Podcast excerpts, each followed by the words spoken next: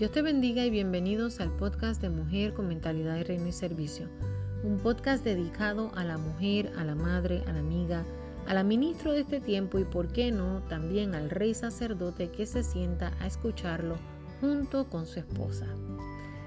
Quiero de alguna manera en este episodio número 16, antes que nada, mi nombre es Ana Cielo Guzmán, creo que no lo dije antes, por si eres nueva en este espacio, bienvenida a Mujer con Mentalidad de Reino. Y si eres de nuestros oyentes, te agradezco que hayas vuelto una vez más a escuchar otro nuevo episodio. Este episodio le he puesto por tema lo que conlleva un pacto matrimonial.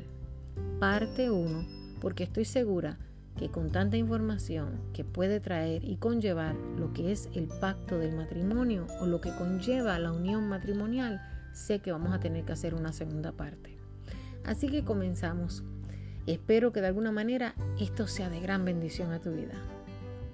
Cualquier persona puede comprar una tierra amada, me estás escuchando, y las personas eh, le pueden reconocer como propietarias o propietarios de ese terreno. Sin embargo, para comenzar a trabajar esa tierra y convertirlo en un hermoso lugar o un hermoso jardín, se necesitará más que abono y vitaminas. Esa tierra necesitará atención para lograr ser un hermoso jardín y un hermoso lugar, que todos admiren al pasar y verlo. Aún recuerdo cuando mi esposo y yo hace aproximadamente tres años compramos nuestra casa. Recuerdo cuando llegamos a este lugar, eh, la grama se veía un poco distorsionada. No se veía bonita, no se veía verde. Eh, la casa era bonita, pero el patio necesitaba mucho trabajo. Recuerdo a mi esposo estar trabajando cada verano porque vivimos en un lugar demasiado frío, así que tenemos invierno, tenemos otoño, primavera y verano. Y el invierno de verdad que nos da bien fuerte. Así que él tenía que esperar que llegara el verano para comenzar a cuidarla o tendría que de alguna manera echarles unas vitaminas, unos ciertos abonos para que cuando llegara el próximo verano ella pudiera nacer hermosa y bonita. Pero recuerdo que el primer año fue bien frustrante para él porque tenía que dedicarle demasiado tiempo para poder hacerla o poder crear en ella que su color se viera hermoso y que fuera de alguna manera una grama eh, muy bonita que, se que cuando él la recortara, la limpiara y pusiera el patio hermoso, esa grama se viera verde y hermosa, o sea, cuidada. Sabes, amada, así mismo es el matrimonio. Requiere atención, dedicación, tiempo, paciencia y sobre todo mucha presencia. Nadie toma clases para graduarse de ser una buena esposa. Nadie toma clases para graduarse y ser un buen esposo. La vida matrimonial es como una carrera de por vida, que solo con manos a la obra podremos saber si cada día pasamos el desafío de convivir el uno con el otro porque el amor es un aprendizaje de todos los días. Las parejas antes de casarse viven la alegría eh, de los preparativos, las reuniones, fotos y sobre todo el gran día. Sin embargo, el matrimonio requiere de muchas cosas más que un, que un gran día, que amor, fotos, compromisos y reuniones en familia. Los matrimonios felices y estables no se obtienen por arte de magia. Vivimos en un tiempo que nadie quiere trabajar por lo que en realidad vale la pena. Muchos se casan con la mentalidad, si no me funciona, pues me divorcio y ya. Sin embargo, sabemos que es cierto que nada nos prepara para el matrimonio. A pesar de todo eso, a pesar de que no tenemos eh, una preparación, es muy importante tomar alguna consejería o alguna clase prematrimonial si estamos pensando en casarnos para que de alguna manera tengamos un fundamento para el día tan esperado. Casarse es una, es una de las decisiones más importantes de nuestra vida. Siempre es necesario establecer el fundamento sólido para después de la boda. O sea, todo está bonito antes de la boda, pero cuando vengan los vientos y soplen fuerte, ese matrimonio debe de tener un fundamento. Una boda siempre es importante. Está la lista de invitados, los parientes que vienen de lejos, los amigos, los testigos, los padrinos, eh, el pastor que me va a casar o el ministro que me va a casar, la ceremonia, todas estas cosas constituyen una parte muy importante eh, de en realidad lo que es el matrimonio. Ahora, Cristo debe de ser el centro de todo matrimonio cristiano. Y eso se comienza a ver en la ceremonia. El periodo del noviazgo es un antesala de la preparación de toda futura pareja que anhela contraer matrimonio. Si nos vamos al libro de Génesis, en el capítulo 2, versículo 24, dice, Por tanto el hombre dejará a su padre y a su madre y se unirá a su mujer y serán una sola carne. El matrimonio es una de las grandes verdades del libro de Génesis, pero está un poco más desarrollada en el Nuevo Testamento. Dios creó a Adán y a Eva, y Dios crea a Eva y los une como una sola carne, los hizo una pareja. La Biblia nos habla de que esta primera pareja, la cual tuvieron unas citas ciegas, eh, y yo diría que Dios fue el que los introdujo como pareja, Dios escogió la ayuda idónea de Adán. En pocas palabras, la Biblia comenzó con una historia de amor, comienza con la historia del matrimonio y asimismo termina en el libro de Apocalipsis con otra celebración que es en las bodas del Cordero. Esta historia comenzó en el Antiguo Testamento, pero se desarrolla aún más mejor a través de las cartas del apóstol Pablo en el libro de Efesios, de Efesios perdón, en el capítulo 5, versículo 31 al 32.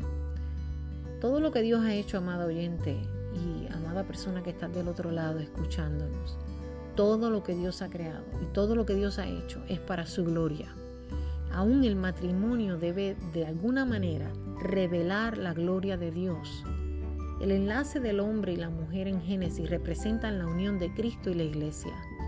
Es muy importante entender que dentro del matrimonio el compañerismo, el ayudarse mutuamente, eh, la procreación son solo beneficios que derriban esa unión. Pero al final de cuentas no es lo central, o sea, no es el propósito primordial. Si la Biblia dice que sean una sola carne, esto envuelve mucho significado.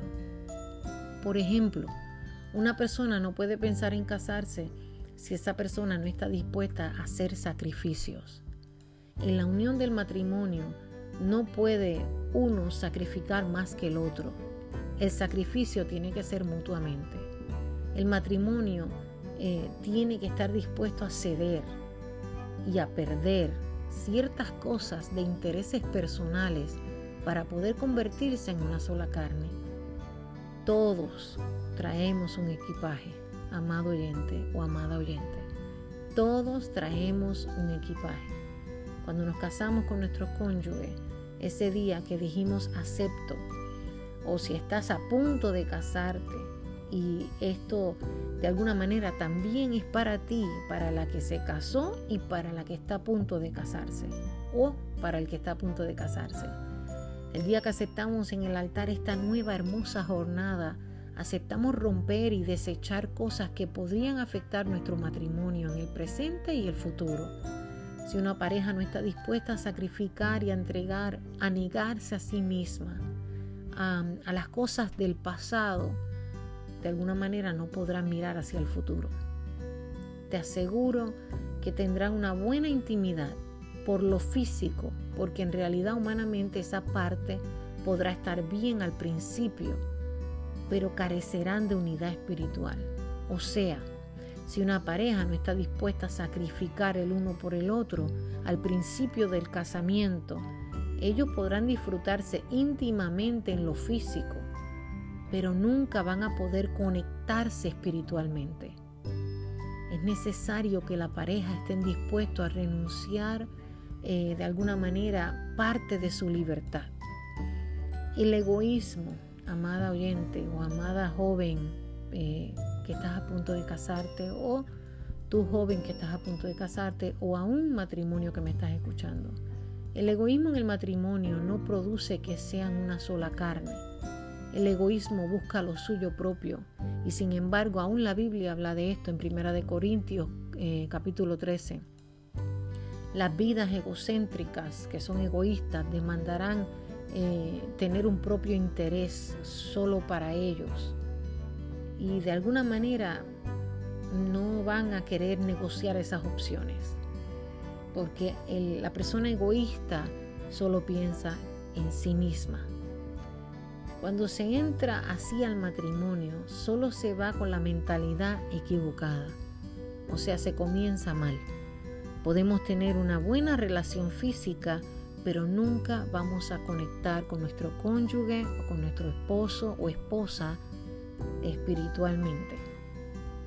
Y al final de la jornada, en el futuro, esto va a traer grandes complicaciones. Porque el matrimonio no se trata de uno solo, sino de dos. La Biblia dice en el libro de Malaquías 2.14, Dios se refiere a la mujer como la esposa de la juventud, la mujer de tu pacto.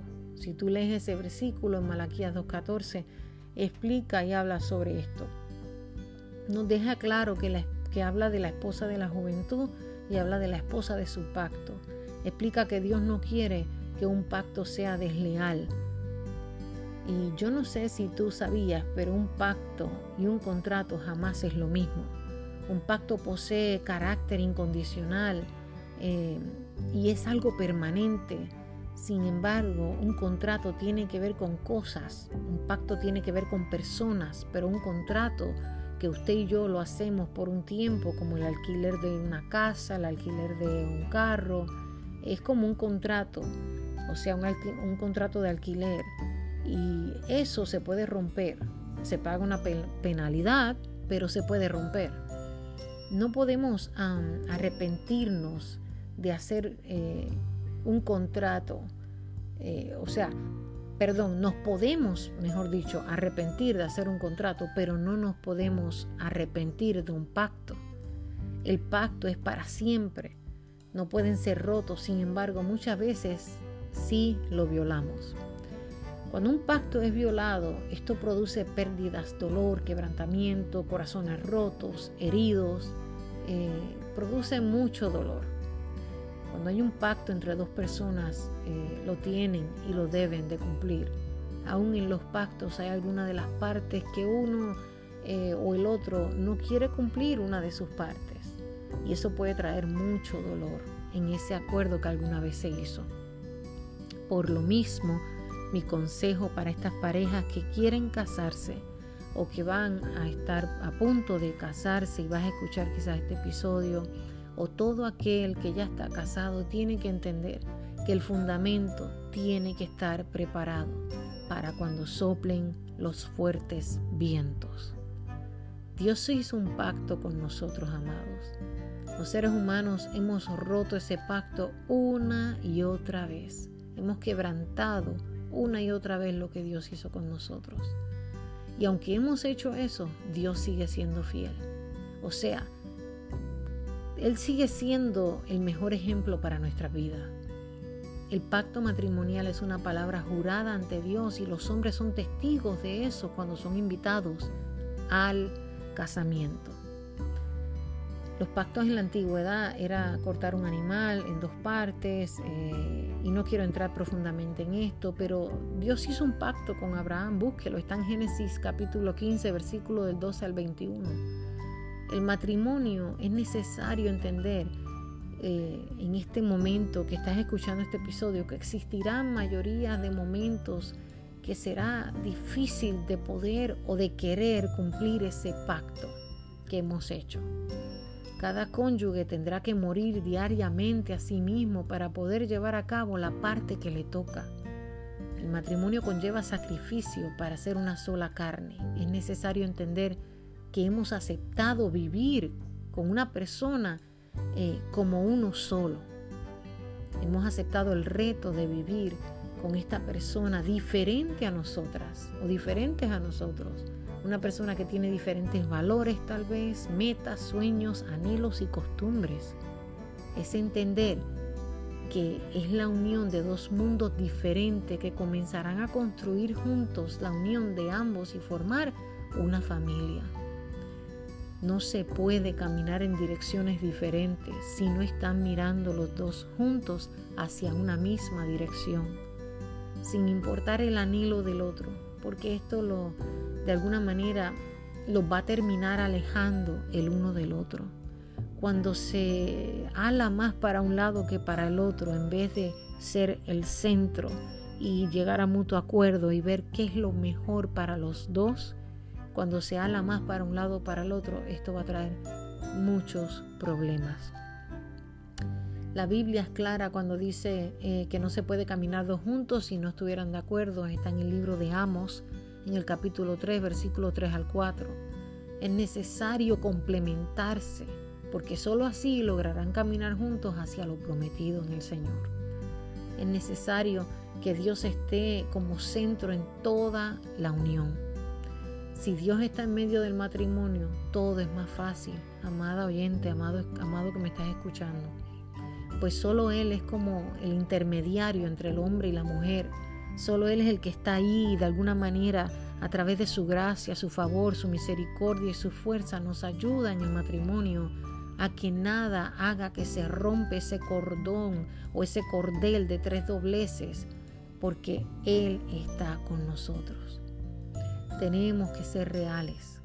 Las mujeres no somos fáciles. No somos fáciles de entender, amadas y amado que me estás escuchando. A veces nos reímos, eh, nos reímos sola, hablamos sola, lloramos, em, a veces nos enojamos, a veces estamos frustradas, a veces lloramos hasta de un comercial que podemos ver. Nuestras hormonas pueden estar en todas partes y siempre decimos que nadie nos entiende. Las hormonas pueden estar un día súper bien a un nivel alto y otro día, amada, pueden estar bien bajos y quién nos entiende. Anhelamos ser escuchadas, anhelamos ser amadas, admiradas, valoradas por nuestro amado esposo, eh, pero por su parte el hombre anhela otras cosas también. El hombre de alguna manera es menos expresivo, muchos de ellos, hay otros que son más expresivos. Eh, ellos no se fijan en todo lo que nosotras nos fijamos. Al hombre hay que recordarle varias cosas. Y a veces nosotras nos frustramos pensando que ellos no, nos toman en cuenta o pensamos que no se dan cuenta de las cosas. El hombre usualmente también le gusta ser mimado. Eh, de alguna manera cuando se enferman actúan como niños, en la realidad. Pero a ellos les gusta ser valorados, honrados. El hombre eh, a veces puede ser inseguro al igual que nosotras. Entonces, por lo mismo, amada, nosotras las mujeres, sin darnos cuenta, somos una pieza tan importante en sus vidas. ¿Sabes? Para recordarle que ellos son la cabeza del hogar, que nos deleitamos, que nos protejan, que nos gusta que se dirijan a nosotras con palabras tiernas, pero queremos sentir su protección eh, para con nosotras. Eh, nos hace sentir segura esto. Podemos soportar lo que sea con, un fuerte abrazo de ellos, con una palabra de aliento. Nosotras nos sentimos que el mundo se puede caer y estamos bien. Siempre que nuestro cónyuge o nuestra pareja esté ahí recordándonos que todo va a estar bien. Nosotras somos así. Con un abrazo de nuestro esposo, de nuestro cónyuge, sabemos que el mundo puede girar de cualquier manera y si está Él con nosotras, nos sentimos amadas, protegidas y cuidadas.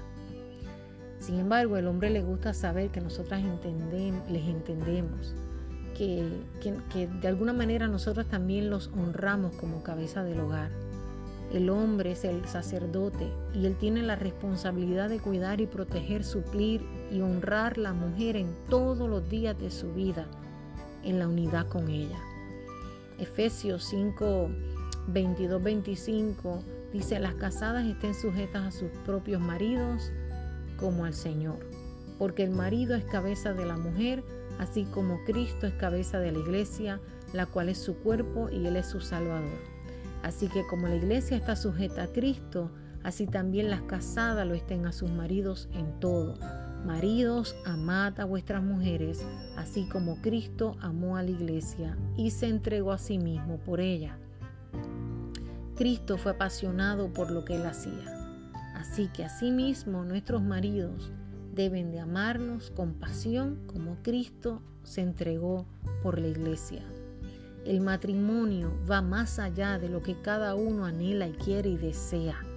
El amor los une y luego es muy importante tener en mente que la prioridad más grande eh, no son sus propios anhelos, sino es el anhelo y la prioridad del uno al otro. La Biblia dice en 1 Corintios 13:5, no hace nada indebido, no busca lo suyo, no se irrita, no guarda rencor. Primera de Corintios 10:24 dice, ninguno busque su propio bien, sino el del otro. Y quizás tú puedes estar escuchando y piensas, pero ¿por qué tengo que buscar su mejor bien y su mejor estar en vez del mío? Sabes, es ahí donde Dios comienza a trabajar con el carácter de nosotras mujeres y aún con el carácter del hombre. Por eso el matrimonio es la decisión más importante que tú harás en toda tu vida y es necesario que tengas un fundamento. Si la mujer sufre, su esposo debe de sufrir con ella. Si él sufre, ella debe de sufrir con él. Es necesario entender que la fortaleza de uno completa la debilidad del otro. O sea, donde uno es fuerte puede que el otro sea débil pero ese que es fuerte ayuda al momento débil de la mujer o la mujer fuerte ayuda al momento débil del hombre.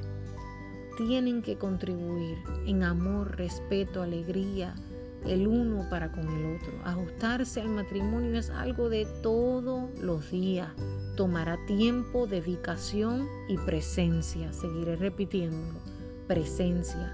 Tienes que estar presente en la vida de tu esposo tienes que estar presente en la vida de tu esposa. Es necesario que el matrimonio tenga relaciones de amistades y formar nuevos amigos también mutuos. Pero es muy necesario hacer ciertos ajustes que tienen que hacer el día que se casan. Se puede tener eh, buenos ratos y agradables entre parejas y amistades, pero escúchame bien lo que te quiero decir, amada mujer, y amado que me estás escuchando, espero que esto llegue también al hombre. Jamás, escúchalo bien, primero me dedico a ti mujer.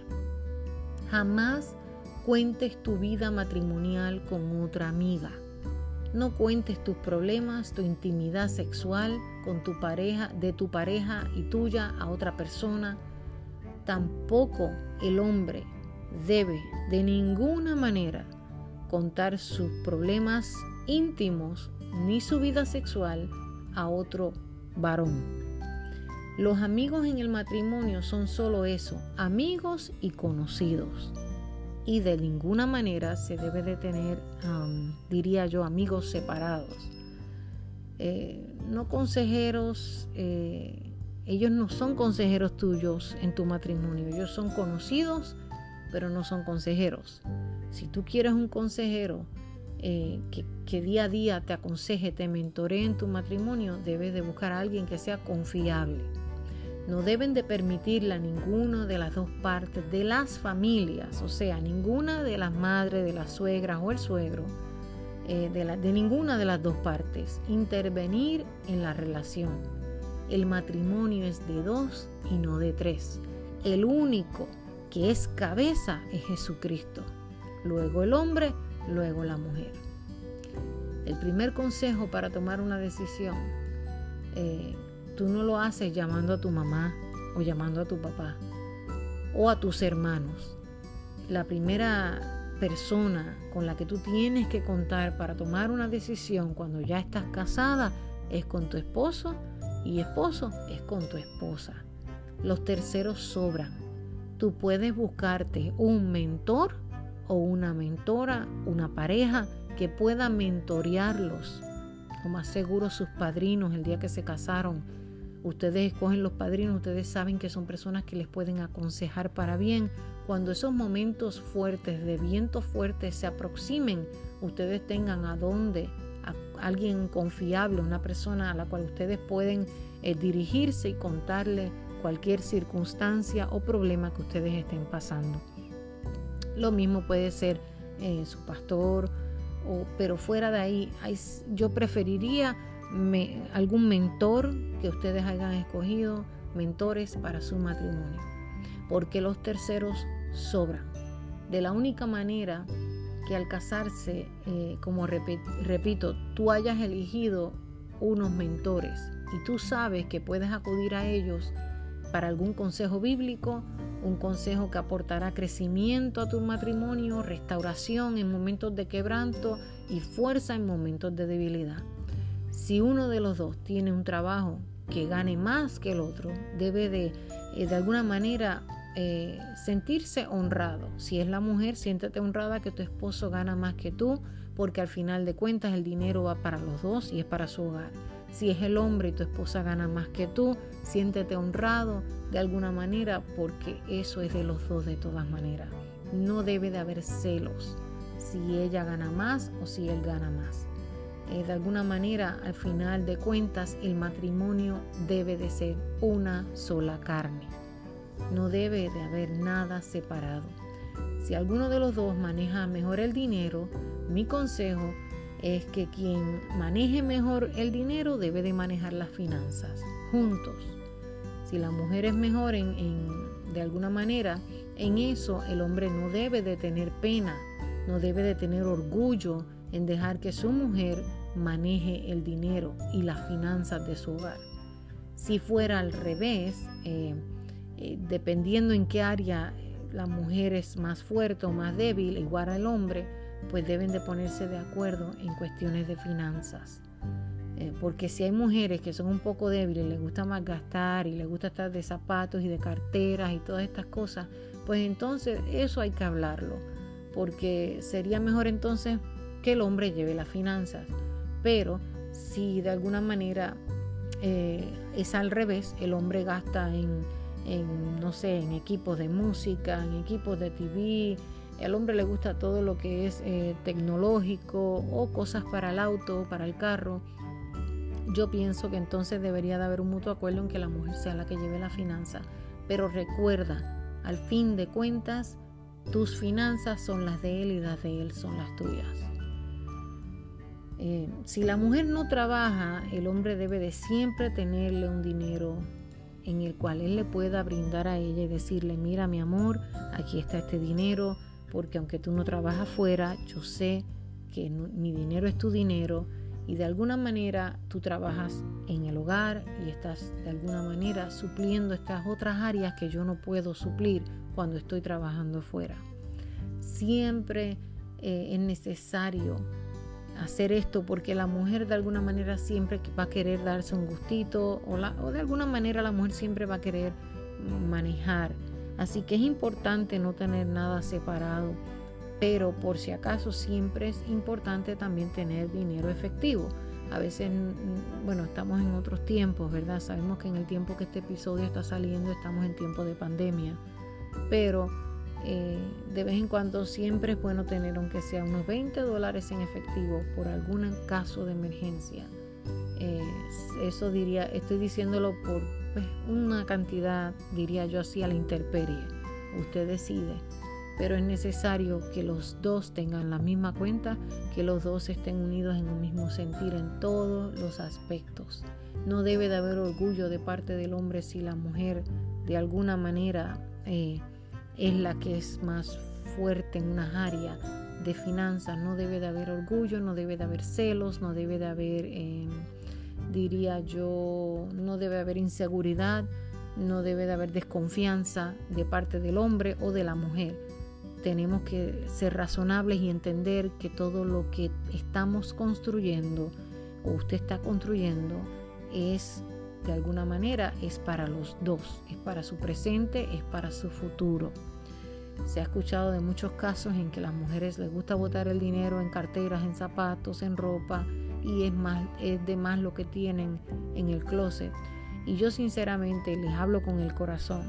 Si hay algo que a mí me gusta gastar, bueno, diría yo gastar, pero pues no sé si es gasto. Em, algo que a mí me gusta es comprar tazas me encantan las tazas de café y me encantan los libros, me encanta leer.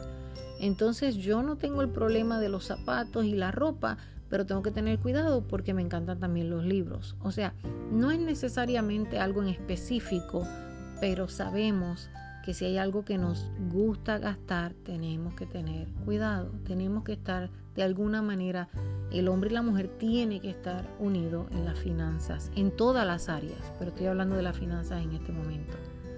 Em, pensaba yo acá um, que también es muy necesario que tengan un presupuesto ya para para el mes, para la semana, tengan ciertas cosas en las que ustedes puedan eh, sacar todo presupuesto y decir, mira, esto tenemos para esta semana, esto es lo que hay que pagar en este mes, tener un budget, tener un presupuesto, qué podemos gastar, qué no podemos gastar, a dónde no nos podemos ir juntos. Esto va a ayudar a que eh, de alguna manera ella no gaste de más sin saber exacto qué es lo que el hombre tiene o el hombre gaste de más sin saber exacto qué es lo que hay en el banco.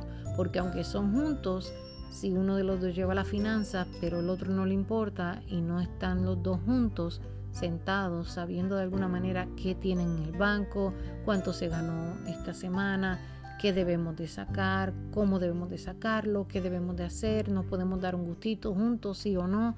Estas cosas son muy, muy necesarias. Saben, los seres humanos somos muy complejos y el matrimonio no es la excepción. Cuando no tenemos eh, los puntos claros, esto puede traer mucho roce entre una pareja. Nunca olvides que el matrimonio es una carrera y como toda carrera tenemos que estudiarla bien día a día. Eh, si te estás preparando para un maratón, tú te preparas todos los días hasta lograr llegar a la recta final. Este maratón en el cual tú dices acepto es para toda la vida, hasta que la muerte los separe. El matrimonio requiere madurez. Si en el noviazgo no se preparan para el matrimonio, pueden terminar en fracaso. Si en el noviazgo se perdió el respeto, es imposible que haya un respeto en el matrimonio. Si en el noviazgo siempre todo fue un chiste, todo fue una manera de hablar, eh, todo fue un relajo, como diríamos los puertorriqueños, o sea, siempre me gustaba hacer chistes, siempre relajaba, pero ahora que nos casamos a ella no le gusta, esto puede traer conflictos. Por lo mismo, en el noviazgo es necesario comenzar a adquirir carácter si tú estás pensando casarte para el mañana y para el futuro. En fin, el hombre debe de dar honor como vaso frágil que es la mujer, como cohedera de la gracia de Dios, como escogida, como la varona que Dios escogió. Y la mujer debe de darle honra y honor al rey sacerdote a la cabeza del hogar. Nunca debe de haber un maltrato físico ni emocional de ninguna manera. Hombre, cuida como le hablas a tu vaso frágil porque Dios está viéndote. Mujer, cuida como quieres ir por encima de tu rey sacerdote porque Dios también te está viendo. Es un poco tal vez complicado, pero te garantizo que si estos puntos que te he dado los tomas en cuenta, vas a ver que todo va a obrar para bien al final de la jornada. Somos eh, vasos frágiles, somos complicadas, pero de alguna manera ustedes, varones, no pueden vivir sin nosotras las mujeres. O sea, voy a explicarlo mejor. El esposo, por más que diga, no la entiendo, ella es difícil, es complicada, hoy está virá, eh, nosotros decimos así en Puerto Rico, por decir hoy se levantó del otro lado de la cama, hoy yo siento que mi esposa no está bien, tú tienes que entender, eh, varón, que tú escogiste a ese vaso frágil para cuidarla en las buenas y en las malas, cuando ella se sienta bien, cuando ella no se sienta bien, eh, cuando se levante del lado correcto de la cama y cuando se levante del lado no correcto de la cama. Al igual la mujer debe de someterse a su marido y esforzarse para agradarle, esforzarse para de alguna manera darle honra y decirle gracias por lo que haces todos los días, por nosotros, por mí. Si no tienen hijos, porque eso es otro, otro, eso es otro episodio. Estoy hablándole a los que están recién casados o a los que llevan ya casados por mucho tiempo para darle un poquito de refrescar la memoria. Em, lo importante que es el pacto matrimonial y lo que conlleva un pacto matrimonial. El matrimonio es como la vida que llevamos diariamente. Hay momentos de alegría donde todo van a ser risas y sonrisas. Hay momentos de tristeza y hay momentos agradables y hay momentos muy desagradables, de retos inolvidables. Hay momentos llenos de sorpresa y hay días desabridos. Recuerda, es una carrera y en esta carrera, esta jornada, lo más importante para lograr la felicidad es complementarse el uno al otro, entendiendo que no se trata de uno mismo, sino del otro, sino de, nuestro, de nuestra pareja. Sacrificio, amor, entrega. Eso es el matrimonio. Espero que este episodio haya bendecido tu vida y que si estás casada refresques tu corazón y si estás a punto de casarte te lleve a hacer un análisis de todas las áreas necesarias para evaluar y recordar que cuando una pareja en Dios se une y confían en un plan eterno que Dios mismo ha creado para ellos, un plan eterno más allá de todas las cosas, de todos obstáculos, se lleva y se cumple. Así que con esto me despido. Te ha hablado tu hermana y amiga Ana Cielo Guzmán y esto ha sido Mujer con Mentalidad de Reino y Servicio y será hasta el próximo episodio, parte 2 del Pacto del Matrimonio. Dios te bendiga y comparte este episodio con alguien. Bendice un matrimonio y de alguna manera llega al corazón de alguien que necesita escuchar esta palabra. Bendiciones.